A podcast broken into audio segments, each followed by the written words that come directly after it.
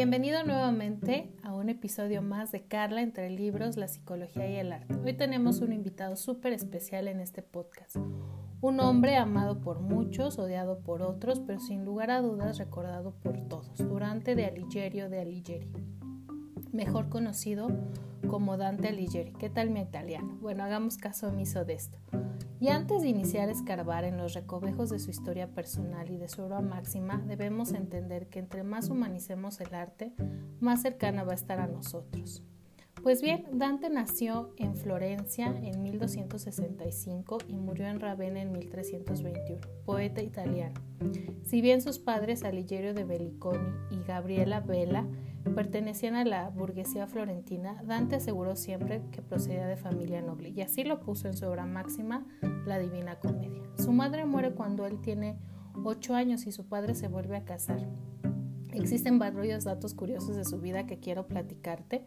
Él estuvo prometido desde los 12 años. Recuerda que en esa época, estamos hablando de finales de la Edad Media, los nobles arreglaban sus matrimonios. ¿Te imaginas? Eh, ya a los 12 años saber cuál es tu destino en la vida matrimonial. Aunque obviamente el matrimonio fue consumado hasta que él tenía 26 años de edad con Gema Maneto, que es la madre de sus tres hijos, dos varones que igual fueron escritores, pero que no rayan en la genialidad de su padre, y una mujer que decide profesar y se hace llamar la hermana Beatriz. ¿Y quién es Beatriz, esta mujer tan importante que vemos en la Divina Comedia? Que nos escribe Dante, pero que también fue una mujer de carne y hueso. Existió, Dante la conoce a los nueve años y se vuelve su gran amor, pero pues es un amor cortés, que es un amor cortés que estaba prohibido, ¿no? Porque él ya estaba comprometido y después casado. Se dice también que sus primeros versos escritos pues son para ella, ¿no? Si tú puedes buscar, vas a encontrarte no solo la Divina Comedia, que es obviamente lo que más se habla, pero también versos que le dedica a Beatriz. Sus primeros versos son para ella, para su musa. Y también es importante mencionar que fue desterrado de Florencia. ¿Por qué muere en Ravenna si él era un nacido amante de Florencia? Bueno, pues muere en Ravenna porque em, por las luchas constantes que existían, él era una persona que externaba sus puntos de vista políticos y esto le trajo grandes problemáticas.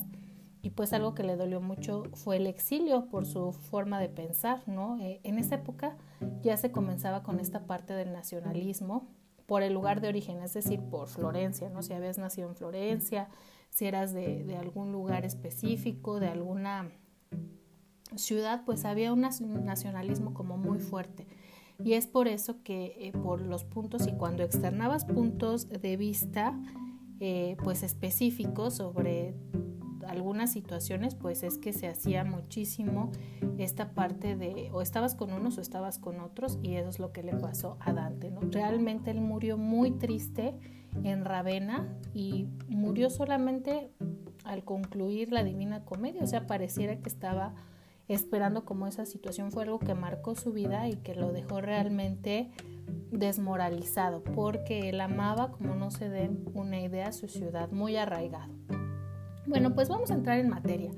Y hoy te quiero platicar de la Divina Comedia, este, este libro fascinante de la literatura, pero que también en las artes plásticas y visuales no deja de ser el infierno más representado. Pues bien, te voy a hablar de cinco puntos importantes de esta gran obra literaria. Primero, fue escrita en 20 años, de 1302 a 1308, El infierno, de 1308 a 1314, el Purgatorio y de 1313 a 1321 el Paraíso. Imagínate, 20 años. La genialidad de su forma de escribir con los números podemos apreciarlo en los que utiliza que son nueve pisos del infierno, siete pecados capitales, el legado de Oriente, ahorita te voy a platicar por qué, tres múltiplos de la Santísima Trinidad y también los silogismos de la ética de Aristóteles, 33 cantos escritos en el paraíso y de estos cada uno tiene tres estrofas de cada verso y seis sílabas de la misma. Imagínate estar contando para que fuera simétricamente perfecto, porque él quería una simetría. ¿Qué te parece? La genialidad de Dante. Pues bien, el punto número dos es que estaba basado en la obra más conocida de Aristóteles sobre la ética, escrita en el siglo IV eh, a.C. Cristo. Se trata de uno de los primeros tratados conservadores sobre ética y moral de la filosofía occidental y es por eso que los pescados están en función de la desobediencia de la razón, es decir, por ejemplo, el fraude, la soberbia, ¿no? Y que el castigo en el infierno, por ejemplo, de la soberbia es de ser humilde y arrastrarse. Van a estar en el noveno piso del infierno, en cambio la lujuria y la gula van a estar en el segundo y tercero, porque ahí eran las pasiones, no la razón, lo que había cometido la falta. Entonces a él lo deja marcar muy bien la influencia que tiene Aristóteles. Es decir, para entender la Divina Comedia sí hay que darse pues una leidita por ahí de, Aristóteles y lo que es sobre lo que habla sobre la ética para poder entender mucho más la Divina Comedia. Eh, los sabios de Oriente también se dejan ver en la Divina Comedia a través de los números, sobre todo el 7.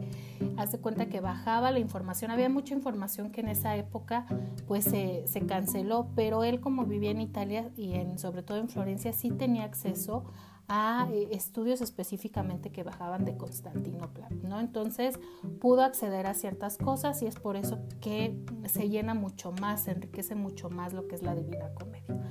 Eh, tres, la forma de escribir de Dante es eh, va siendo de acuerdo al lugar en donde está. ¿no? En el paraíso son cantos, en el purgatorio son los castigos y en el infierno hay un tono vulgar, dando alusión incluso a lo que quiere describir de cada sitio. Cuatro, es importante cuando leas que puedes darte una pasada por la historia del momento debido a que él utiliza muchísimos nombres de personas de su época hasta grandes personajes célebres, desde Virgilio que lo ayuda a atravesar la selva, que no es otra cosa que la tentación y lo deja en la puerta. Eh, eh, Virgilio, pues este, este escritor ¿no? de la época clásica griega, eh, pues es el que lo acompaña en, en este primer momento, ¿no? Eh, y lo deja en la puerta y entonces a partir de ahí pues Beatriz es quien lo acompaña, ¿no? Eh, ¿Por qué Virgilio no sigue este camino? Porque no es bautizado y, y, a pesar de cualquier circunstancia, a pesar de que Dante quisiera poner la razón, al final Dante era creyente y entonces eh, se deja también pues por esta cuestión de la fe está ahí manifiesta en, esta obra clásica de la literatura, ¿no? También vamos a ver ahí a los amantes más pintados y representados en la pintura y la escultura que es Francesca y Paolo, eh, que son obviamente unos amantes y que están castigados por la eternidad a no tocarse y que los vamos a ver muchos muy bien representados, ¿no? Eh, cuando se hace esta puerta del infierno, pues ahí están eh, representados también. Entonces, en la escultura, en la pintura, muchísimas veces los vamos a ver. Hay que darse, te recomiendo que te des una pasada por la historia, porque de repente hace alusión a, políticos y a lo mejor son políticos que no son tan conocidos y que solamente estaban en Florencia. Entonces sí hay que repasar un poquito la historia para poder entender esta parte. Y cinco, la Divina Comedia es un viaje ético fue muy aceptada en su época porque hablaba de Dios y claro que Dante era un hombre de fe y por eso está ligada a la iglesia. Era una época en donde las personas se ponían en contacto con su parte espiritual, cosa que hoy en día creo que debemos retomar muchísimo eh, para no dejar, pero no deja de ser esta cuestión una obra maestra, un viaje de todo ser humano que atraviesa sus sombras para buscar lo único que venimos al mundo, a ser felices, a ser felices, por lo cual el final es alcanzar el cielo, ¿no? Y esa, es ahí la felicidad. Eh, pero finalmente, como te decía, es un viaje, un viaje que todo ser humano en algún momento eh, que te sientes tentado, desesperado, pues atraviesas, ¿no? Esa es como la gran lección de la Divina Comedia.